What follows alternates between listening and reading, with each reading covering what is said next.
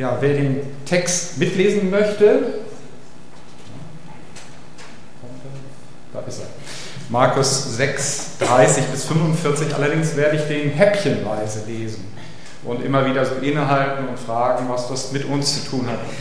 Ja, ich bin bei der Vorbereitung dieses Wochenendes auf diesen Text gestoßen und habe gedacht, das ist es. Das muss ich euch sagen. und von daher seid gespannt auf äh, das Wort Gottes heute an diesem Tag. Ich beginne mit den ersten Versen Markus 6 ab Vers 30. Und die Apostel kamen bei Jesus zusammen und verkündeten ihm alles, was sie getan und gelehrt hatten. Und er sprach zu ihnen, geht ihr allein an eine einsame Stätte und ruht ein wenig. Denn es waren viele, die kamen und gingen, und sie hatten nicht Zeit genug zum Essen. Und sie fuhren in einem Boot an eine einsame Stätte für sich allein. Und man sah sie wegfahren, und viele merkten es und liefen aus allen Städten zu Fuß dorthin zusammen und kamen ihnen zuvor. Und Jesus stieg aus und sah die große Menge und sie jammerte ihn. Denn sie waren wie Schafe, die keinen Hirten haben.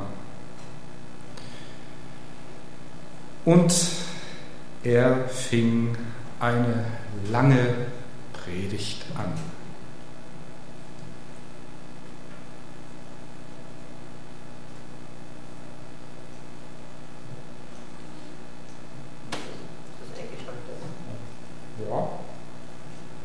jetzt die Technik tut. Macht, ah, jetzt. Nein, das, jetzt hat er natürlich, jetzt hat er natürlich mehrere. Also ich muss es dorthin halten. Das, das ist es, ja. Kriegt ihr das Ganze schon schnell. Ich glaube, das ist natürlich auch, auch nicht im Sinne der Erfindung. So, na? Jetzt, jetzt bin ich zu weit nach hinten gegangen. So. Genau. Ach du liebe Gewinn. So, nochmal. Das hängt. So. Genau. Nee. Kannst du das einstellen? Und du stellst es mal ein, dann begebe ich mich hier nicht so mit der Technik an. Kennt ihr solche Erfahrungen? Stellt euch das mal vor, was da gewesen ist. Wenn man die Texte vorher liest, dann weiß man, dass die Jünger von Jesus kurz vorher auf Missionstour gewesen sind. Sie waren ausgesandt von Jesus in die umliegenden Orte, um dort zu predigen, auch um Wunder zu tun. Und sie haben etwas erlebt. Und sie waren natürlich auch KO.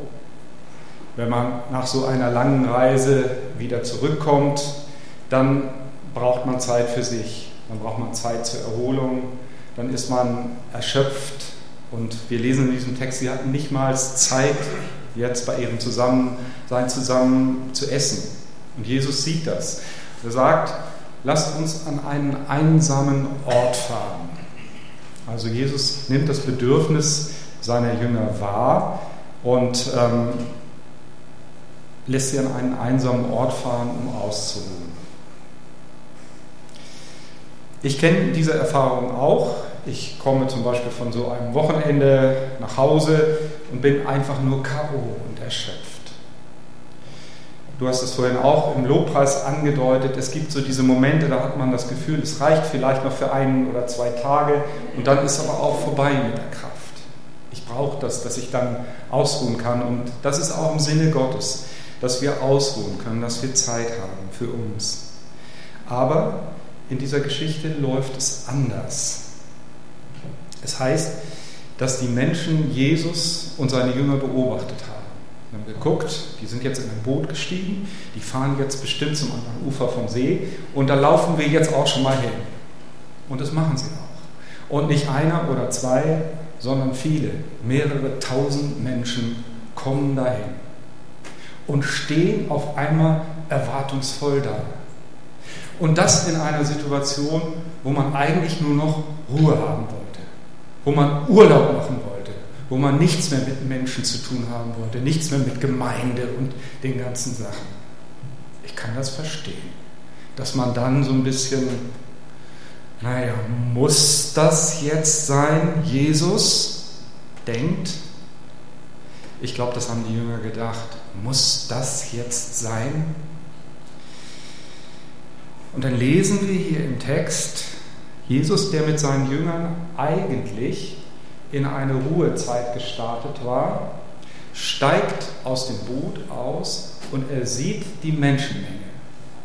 Und dann heißt es hier, und sie jammerte ihn, denn sie waren wie Schafe ohne Hirten. Im griechischen Urtext steht hier ein ganz interessantes Wort für dieses, was Luther mit jammern übersetzt. Es jammerte ihn. Da heißt es eigentlich, es drehte ihm die Eingeweide um. Es drehte ihm sein Inneres um. Es schlug ihm auf den Magen. Es ging ihm auf die Nieren. Es betraf ihn regelrecht körperlich, das zu sehen, dass hier Menschen waren, die Not hatten, wie Schafe ohne Hirten. Und Jesus kann in dieser Situation gar nicht anders, als sich diesen Menschen zuzuwenden und ihnen das Evangelium Gottes zu verkündigen. Die Jünger, sie hätten auch anders gekonnt. Sie hätten auch sagen können, naja, also was genug ist, ist genug, morgen ist auch noch ein Tag. Aber Jesus sieht die Menschen und tut diesen Dienst an ihnen. Kennt ihr solche Situationen? Man ist eigentlich schon am Ende seiner Kräfte und dann kommt doch nochmal, dann klingelt es doch nochmal an der Haustür und da bittet einer einen um ein Gespräch, weil er eine Notsituation hat. Oder das Telefon klingelt, wo man sich eigentlich schon zum Schlafen oder zum Ausruhen zurückgezogen hat. Und dann erzählt einer von seinem Problem und du stehst vor dieser Frage, will ich das jetzt? Will ich mich jetzt auf diesen Menschen einlassen? Und vielleicht geht es dir wie Jesus dann, dass du sagst, eigentlich kann ich nicht mehr, eigentlich bin ich am Ende, aber ich lasse mich jetzt doch noch ein auf dieses Gespräch, auf diesen Menschen und nehme mich seiner an. Dieses Gefühl, wir sind erschöpft, wir sind überfordert. Marco, du hast eben erzählt, wir haben gestern auch äh, im Forum in der Gemeinde auch über die Gemeinde nachgedacht. Und vielen, auch in der Leitung, geht es so, Sie sind auch erschöpft. Gemeindearbeit kann auch erschöpfen. Gerade wenn es viele Konflikte wie in der Vergangenheit gegeben hat, die zu bearbeiten sind, wenn Spannungen im Raum stehen, wenn Ungeklärtes da ist, das ist sehr erschöpfend. Und dass man in solchen Situationen dann auch sagen kann, lasst mich doch eigentlich lieber alle in Ruhe, das kann ich gut verstehen. Und das kann auch Jesus verstehen, der seinen Jüngern Ruhezeiten gönnt. Und doch, und doch gibt es diese Menschenmenge. Und doch gibt es da Menschen, die nach etwas verlangen. Die Geschichte geht weiter. Ich lese ab Vers 35. Als nun der Tag fast vorüber war, traten seine Jünger zu ihm und sprachen, es ist öde hier und der Tag ist fast vorüber. Lass sie gehen, damit sie in die Höfe und Dörfer ringsum gehen und sich Brot kaufen.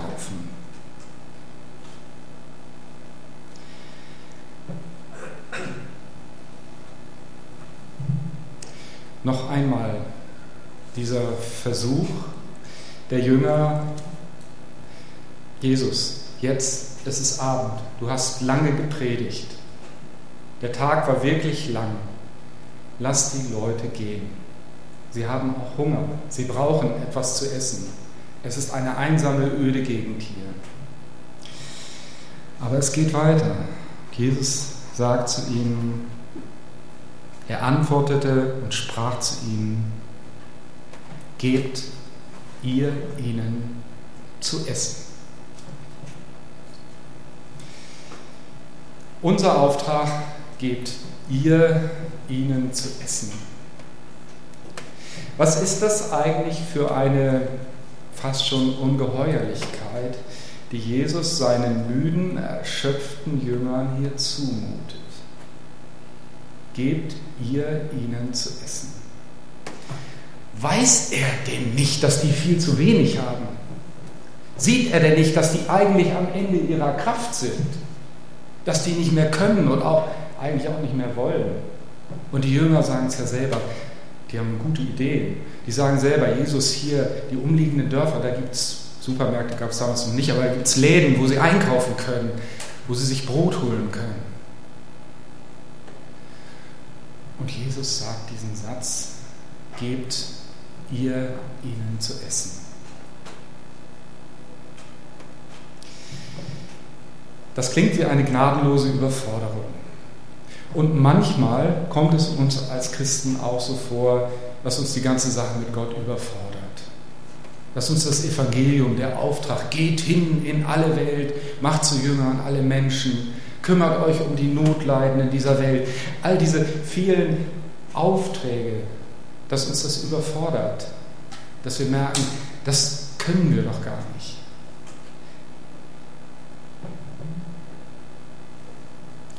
Und die Jünger antworten und sagen, und sie sprachen zu ihm, sollen wir denn hingehen und für 200 Silbergroschen Brot kaufen und ihnen zu essen geben? Das ist unsere Erfahrung. Wir haben zu wenig. Wir haben zu wenig. Das, was wir haben an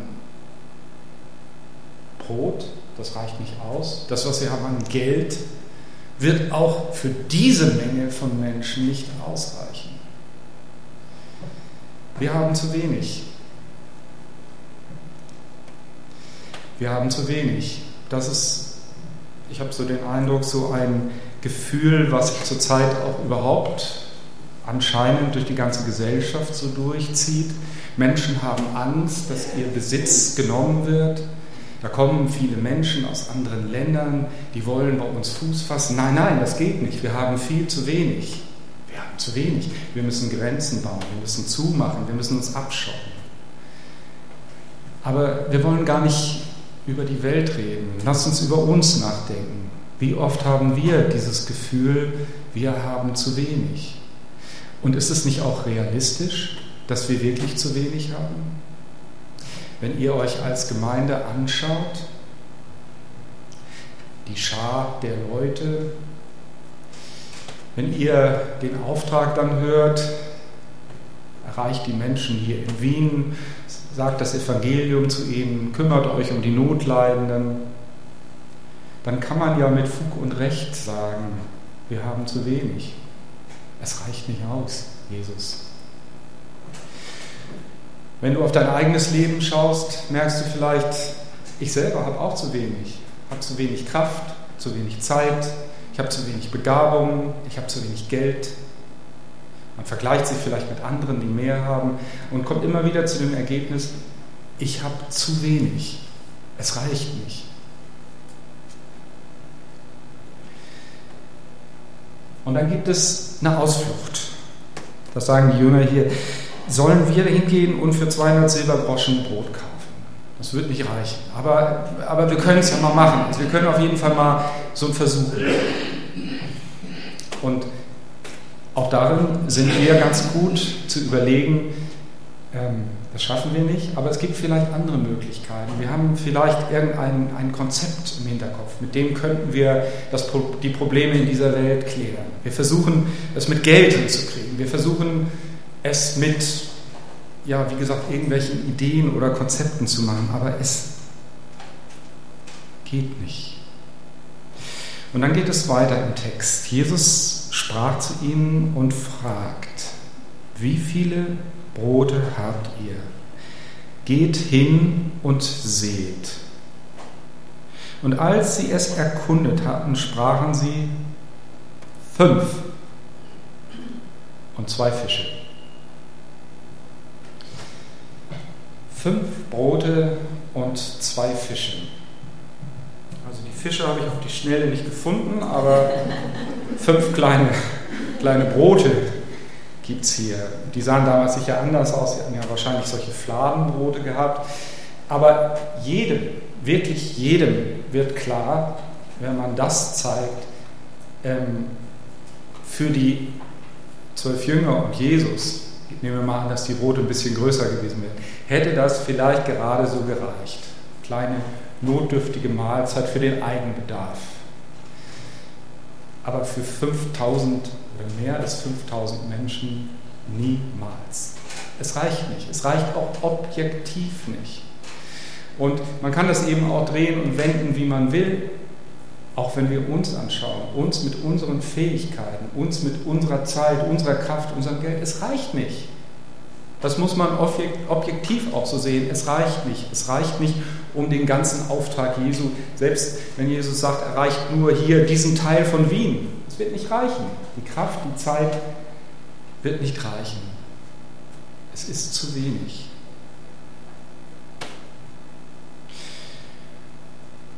Und was sagt Jesus dann? Okay, überzeugt. Ihr habt recht. Jetzt sehe ich das fünf Brote und zwei Fische. Es reicht nicht. Lassen wir die Leute gehen, sollen sie doch in die Städte und Örter gehen und sich dort selber etwas holen. Sagt Jesus nicht. Jesus sagt, er gebot ihnen, dass sie sich alle lagerten, tischweise, auf das grüne Gras und sie setzten sich in Gruppen zu hundert und zu fünfzig. Und er nahm die fünf Brote und zwei Fische und sah auf zum Himmel und dankte und brach die Brote und gab sie den Jüngern, damit sie unter ihnen verteilten. Und die Fische teilte er unter ihnen allen. Jesus sagt nicht, okay, überzeugt, lasst die Leute gehen. Er sagt, gebt mir das, was ihr habt. Gebt mir das, was ihr habt. Gebt mir eure fünf Brote und zwei Fische. Gebt mir euer zu wenig. Gebt mir euer zu wenig an Zeit, an Kraft, an Begabung. Gebt mir das. Genau das, was ihr habt. Das möchte ich haben. Nicht mehr und auch nicht weniger. Nicht mehr, das ist eine Entlastung. Jesus will gar nicht mehr von dir und von mir haben, als du hast. Das ist eine große Entlastung. Wir müssen nicht erst, was weiß ich, wie sein und wie werden, um, um für Jesus brauchbar zu sein. So wie du bist, mit den Gaben und mit den Grenzen, die du hast, will er dich einsetzen. Aber auch nicht weniger, als du hast. Manchmal denken wir so, naja, wie die Jünger vielleicht auch, so, es war eigentlich meins ist eigentlich das, was ich so für mich zurückgelegt hatte, ähm, was ich jetzt irgendwie gerne für mich verwenden würde. Aber Jesus sagt, gib mir das. Stell mir das zur Verfügung. Nicht mehr und nicht weniger. Und dann passiert noch etwas Interessantes in der Geschichte. Das ist dieser Punkt, mit dem dass Jesus sagt, die Leute sollen sich lagern. Ähm, machst du mal den Nächst, genau, das, ja, das ist das Erste. Jesus segnet, das ist ein ganz wichtiger Punkt noch. Jesus segnet dieses zu wenig. Er gibt das Gott. Er stellt das in Gottes Hände. Und mehr wird da erstmal noch gar nicht gesagt. Mehr sehen die Jünger auch noch nicht. Das zu wenig wird in Gottes Hand gelegt. Und dann lässt Jesus die Leute sich lagern in kleinen Gruppen, je 50 und 100. Ich finde das unheimlich gnädig von Jesus, was er da macht. Das sind über 5000 Leute. Habt ihr mal über 5000 Leute zusammengesehen? Das ist eine riesige Menge. Was Jesus macht hier ist, er lässt die sich in kleineren Gruppen setzen. Das heißt, da sitzen dann auf einmal 50 oder maximal 100 zusammen in einer Gruppe. Und auf einmal wird aus dieser ganz großen Menge von Menschen etwas Kleineres, Überschaubares. Jesus richtet den Blick von der großen Menge, von der zu großen Menge auf die kleine Gruppe. Und die Jünger, die dann losziehen mit dem zu wenig, was sie haben, die gehen los und fangen mit einer 50er-Gruppe an und merken auf einmal, oh, das reicht ja für die 50. Und dann gehen sie weiter zur nächsten 50er-Gruppe und die, die kriegen auch noch alle was und es, und es geht immer weiter.